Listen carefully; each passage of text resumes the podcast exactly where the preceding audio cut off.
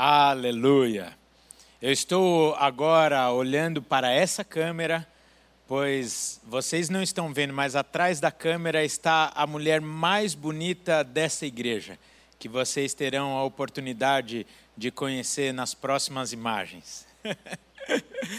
ah, brincadeira, queridos. Eu falei aqui para Ana Charbel, que está no apoio deste culto. Eu falei, nós estamos com o coração muito apertado por não estar com cada um de vocês aqui, mas nós temos que ir nos reinventando. E até que chegue o momento de estarmos juntos, nós vamos sorrindo e dando glória a Deus, não é verdade? Encerrando o nosso pensamento de domingo passado, eu vou pedir para que você, por favor, abra sua Bíblia em Mateus, no capítulo 6, dos versos 25 a 34. Mateus 6, 25 a 34. Um texto muito conhecido que nós vamos fazer uma rápida e breve reflexão nesta tarde. Diz assim: Por isso vos digo, não andeis ansiosos pela vossa vida, quanto ao que haveis de comer ou beber, nem pelo vosso corpo quanto ao que haveis de vestir.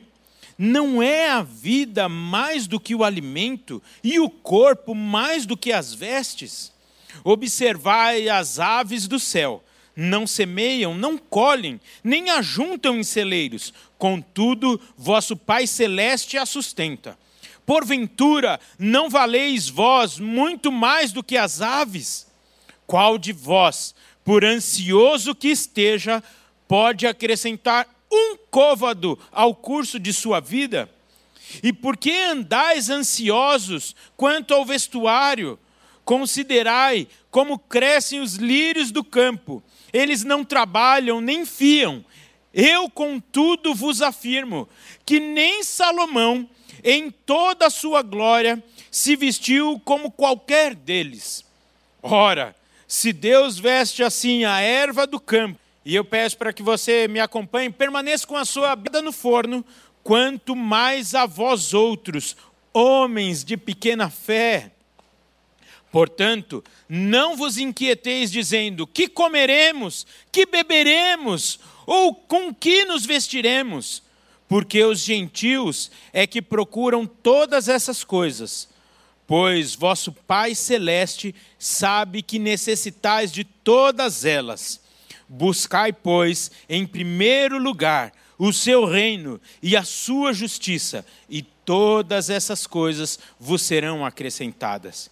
Portanto, não vos inquieteis com o dia de amanhã, pois o amanhã trará os seus cuidados, basta ao dia o seu próprio mal. Senhor, muito obrigado pela tua palavra. Neste momento, te pedimos, ó Espírito Santo, ministra em cada um dos corações que nos acompanham ao vivo ou na, nas gravações, ó Pai. Fala conosco, queremos e precisamos te ouvir. Amém. Aventura não valeis vós muito mais do que as aves.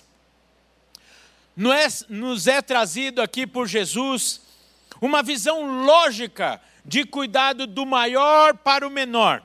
Ou seja, se confiamos em Deus, que nos criou e nos sustenta, sustenta a nossa vida, o mais importante, o que somente Ele pode fazer, e nós somos totalmente coadjuvantes nisto que ele é o responsável e somente Ele pode nos sustentar?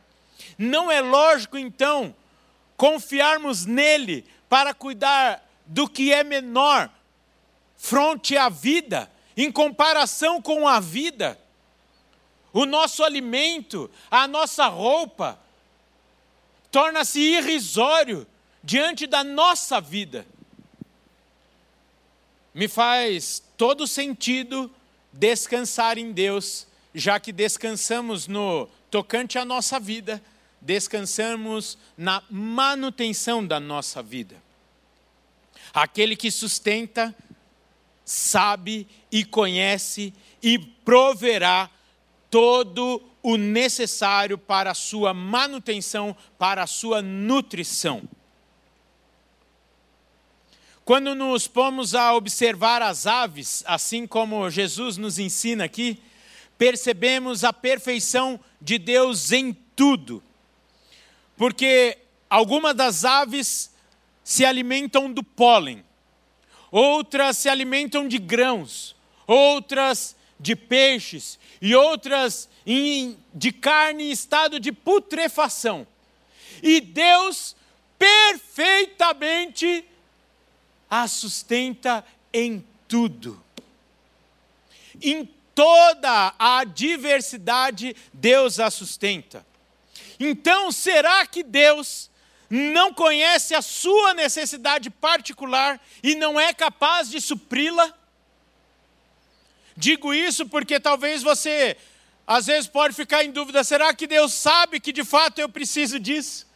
Eu usei esses vários exemplos de pássaros, de aves para mostrar como Deus é soberano, é sublime. E Deus é fantástico, Ele é espetacular.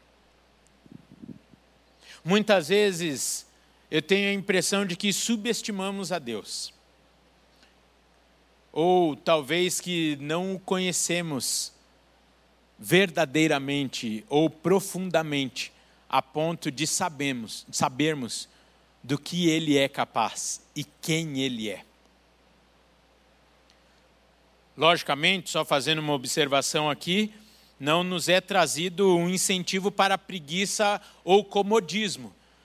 Não pegue esse texto aqui e o use fora do contexto, para ficar ali ao bel prazer esperando que venha o suprimento as citadas aves aqui não esperam que Deus traga o alimento até o seu bico, mas a percepção do cuidado de Deus e a sua provisão para nós, basta que olhemos ao nosso redor e percebamos como Deus já preparou tudo para o nosso sustento. Talvez você não está conseguindo olhar essa provisão. Nós, como igreja, queremos te ajudar a olhar essa provisão. Da mesma forma que ajudamos essas duas mil famílias que citamos para a honra e glória do Senhor, talvez a sua provisão neste momento é através desta campanha. Mas eu tenho que lhe afirmar uma coisa: o Senhor é perfeito e sabe como te suprir em todas as suas necessidades, da menor à maior. E eu tenho visto isso acontecer nesses dias que estamos vivendo. O verso 27 diz assim: Qual de vós, por ansioso que esteja, pode acrescentar um côvado ao curso da sua vida? Acrescentar um período de tempo ou curso da nossa vida também está totalmente fora do nosso alcance. Simplesmente é impossível para nós. O que nós conseguimos sim, talvez, é com tanta preocupação, com tanta ansiedade, é encurtar a nossa vida. Por isso, exatamente como nós deixamos essas coisas aos cuidados de Deus, pois pertencem a Ele e estão fora do nosso alcance. Seria, no mínimo, sensato confiar nele para as coisas de menor importância, como roupa e como alimento. Martim Lutero escreveu, e permita-me fazer a leitura. Vejam, ele está fazendo das aves nossos professores e mestres. E uma grande e permanente vergonha para nós o fato de, no Evangelho, um frágil pardal se tornar teólogo e pregar para os mais sábios dentre os homens. Portanto, sempre que você, sempre que você ouvir a voz de um rouxinol, está ouvindo um excelente pregador. É como se ele estivesse dizendo: eu prefiro estar na cozinha do Senhor.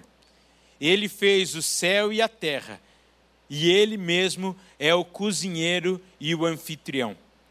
Todos os dias Ele aumenta e nutre inúmeros passarinhos em sua mão.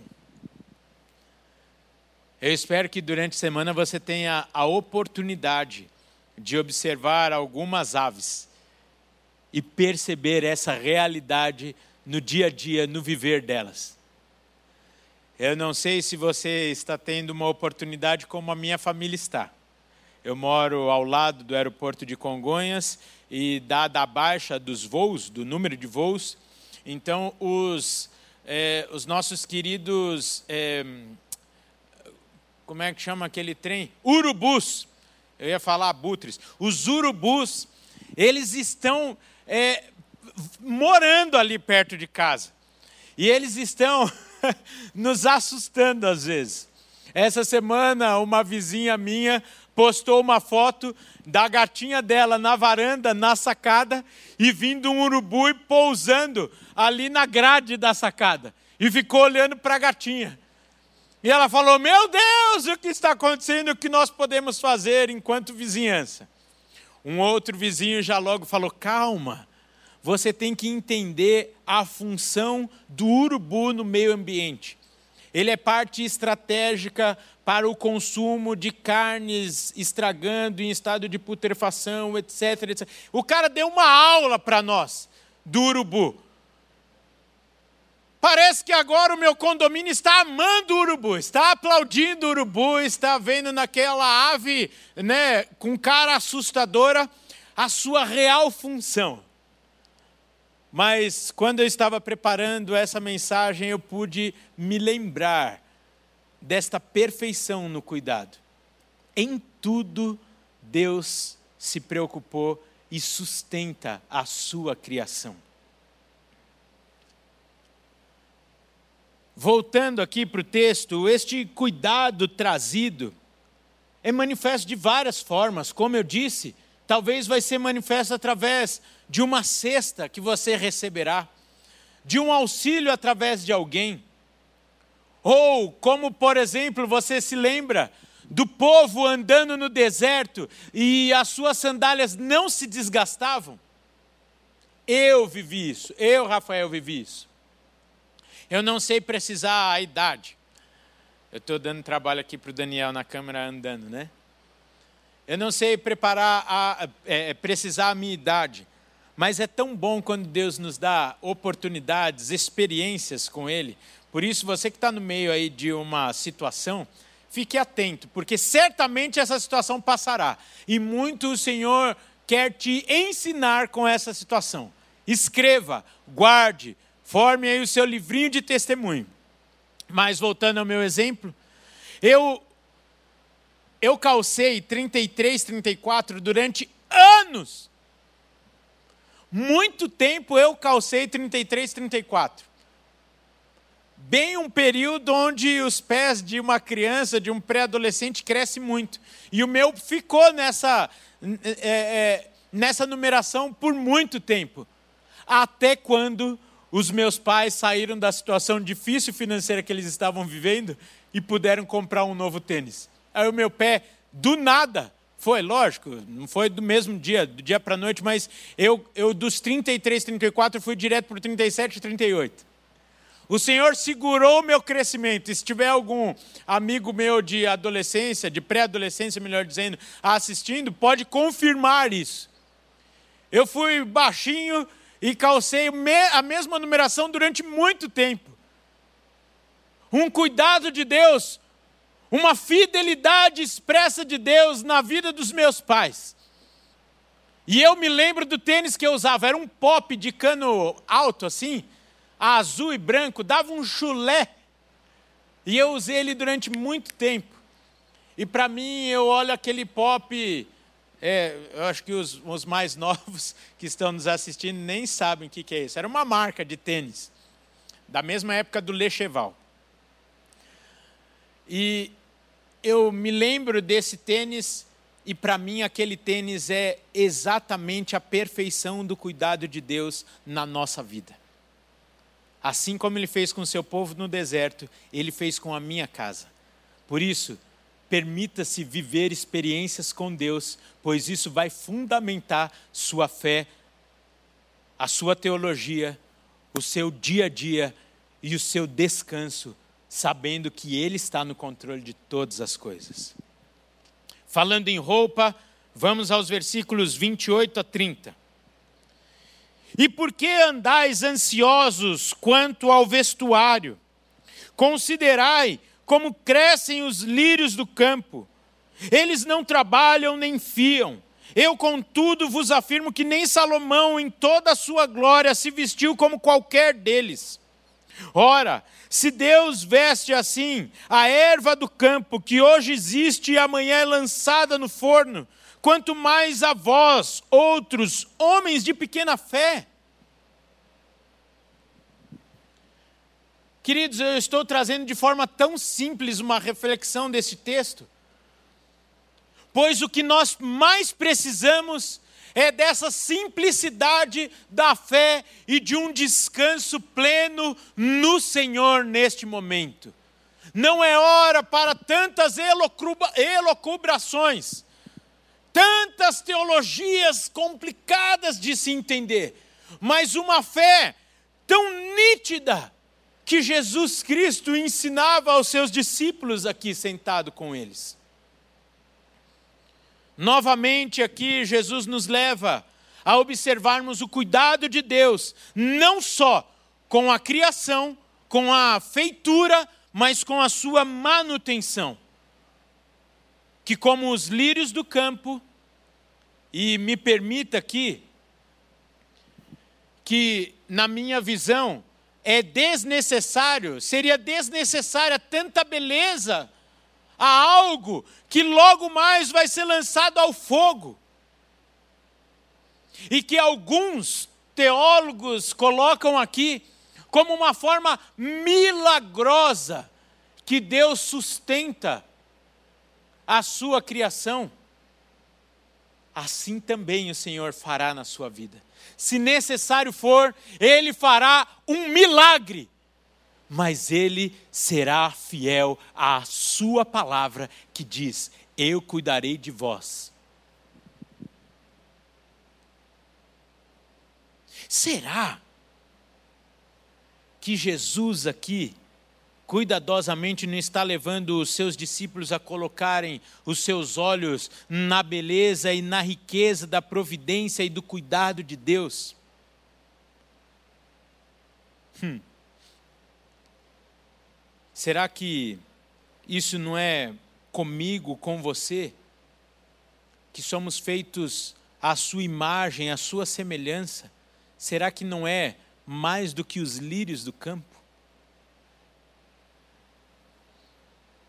Por isso, Jesus olha para a turma e diz: Quanto mais a vós outros, homens de pequena fé. Queridos, como eu acabei de dizer, se for necessário, Deus fará milagres. Ele para o sol, ele abre o mar. Mas ele não permite que o seu povo seja consumido. E eu e você somos o povo do Senhor. Ele fará o que for necessário para o meu cuidado e para o seu cuidado. Nesse contexto, eu gosto de uma frase de Carson, quando ele diz que a origem da ansiedade é a descrença. Uau! A origem da ansiedade é a descrença. Descrença no Deus a que servimos, no Deus a que escolhemos. O que muitas vezes então torna, às vezes, uma incongruência a nossa fala, como falamos no domingo passado.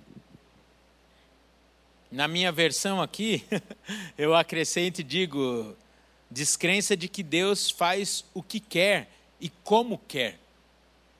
Eu creio que você conhece uma história, eu não sei se é verdade ou não, mas muito exemplifica o que Deus faz, pode fazer.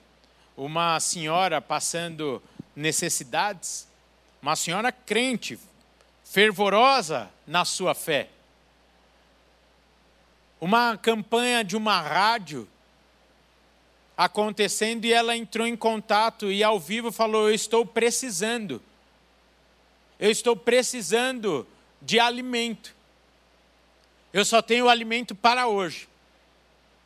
Então, uma pessoa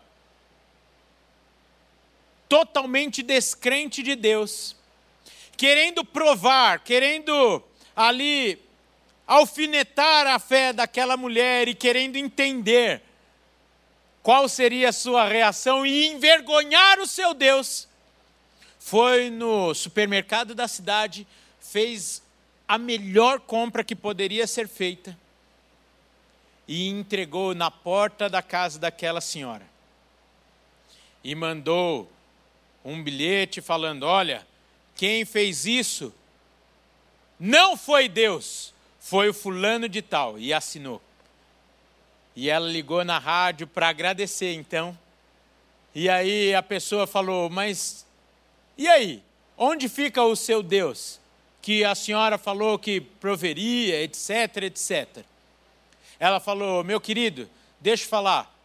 O meu Deus é tão poderoso que se ele mandar, até o diabo obedece ele entregaria aqui na minha porta.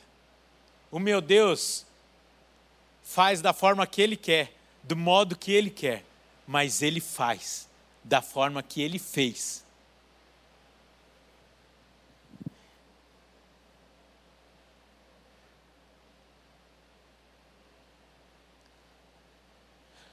Até o diabo tem que obedecer a Deus se ele manda a provisão para você. Nada pode impedir a ação de Deus na sua vida, em todas as áreas, em todas as áreas. Porque talvez você está nos assistindo, nos acompanhando, e a sua necessidade não é de alimento, mas talvez é a necessidade de paz, necessidade de descanso, necessidade de conseguir deitar e dormir,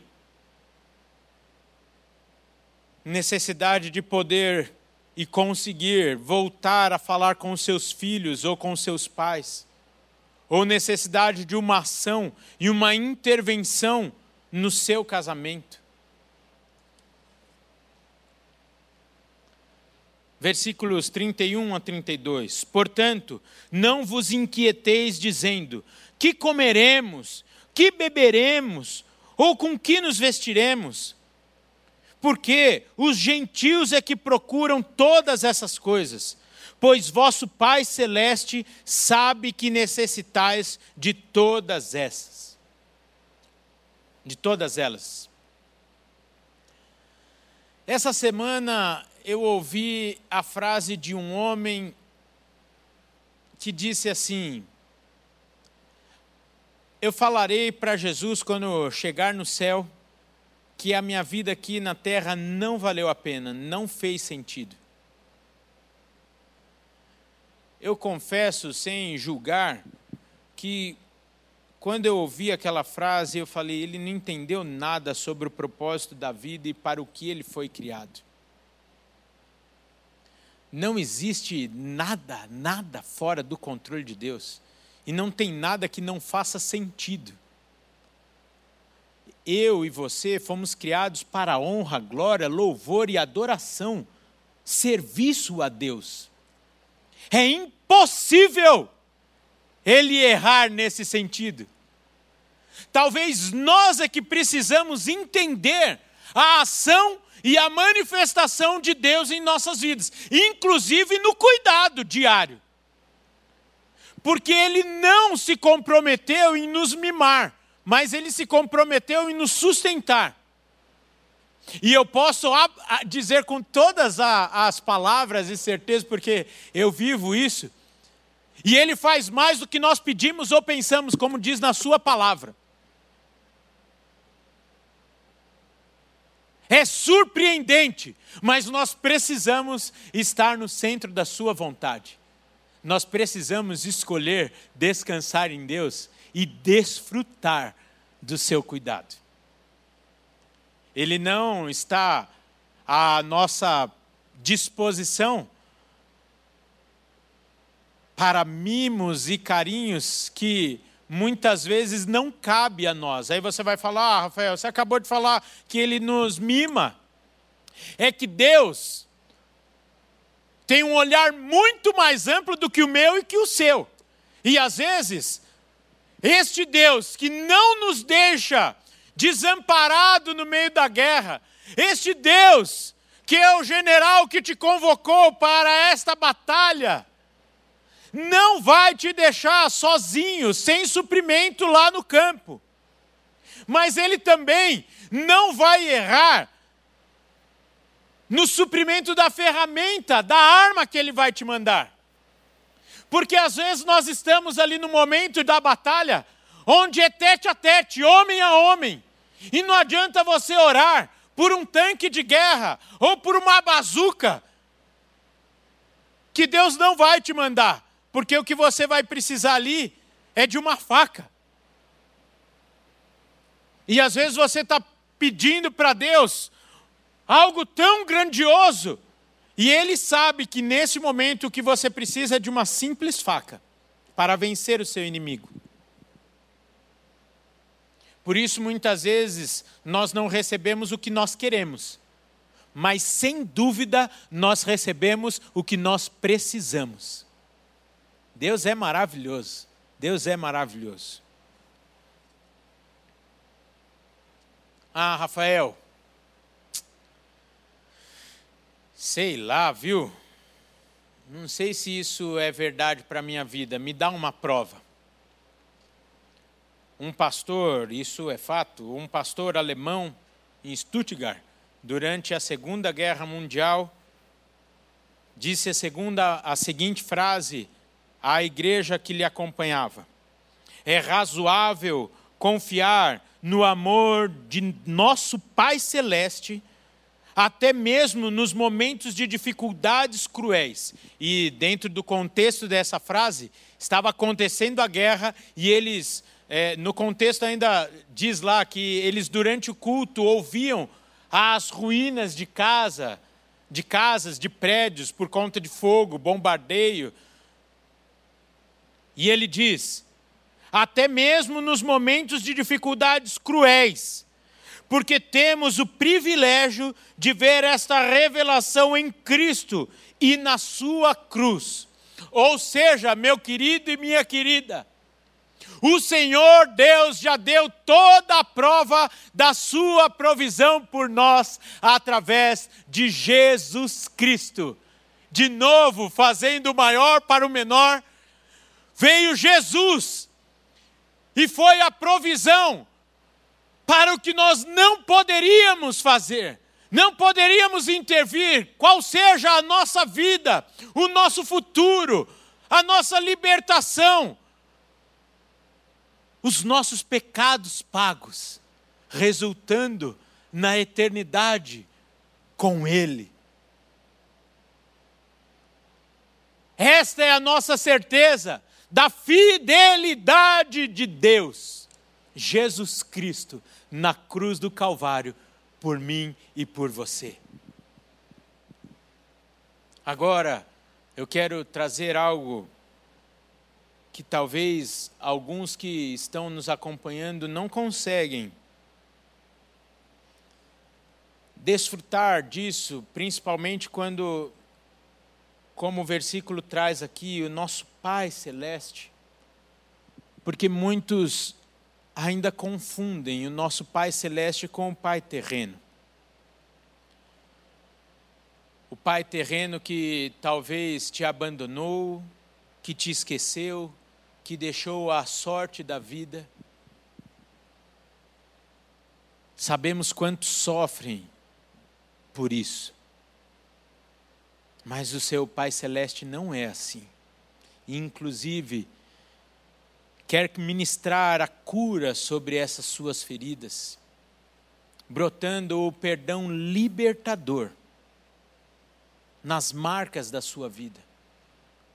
Como igreja, nós queremos te ajudar nesse sentido.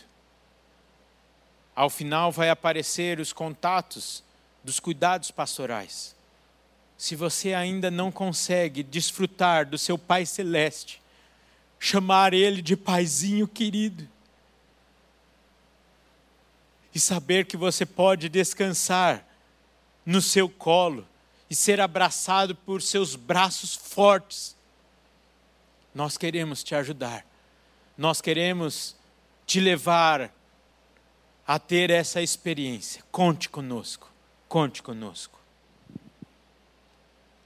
Dado isso, vem então a principal instrução no versículo 33. Buscai, pois, em primeiro lugar o seu reino e a sua justiça, e todas estas coisas vos serão acrescentadas. Ou seja, coloquem seus olhos, seus esforços e energia em fazer aquilo para o qual fomos criados, e descansem que aquele que nos chamou para fazer tudo isso, essa grande obra, suprirá tudo que você precisará. Assim como ele é fiel aos pássaros e às plantas, que nem chegam aos pés do propósito de Deus para mim e para a sua vida. Finalmente, Jesus encerra com uma instrução muito pertinente para os nossos dias. O versículo 24. Portanto, não vos inquieteis com o dia de amanhã, pois o amanhã trará os seus cuidados, basta ao dia o seu próprio mal. Neste sentido, meu querido irmão, minha querida irmã, a preocupação é uma perda de tempo, perda de pensamentos e de energia nós precisamos aprender a viver um dia de cada vez. E devemos naturalmente planejar o futuro, sim, mas não nos preocupar com ele. Vivam um dia de cada vez, ou basta a cada dia as suas próprias dificuldades.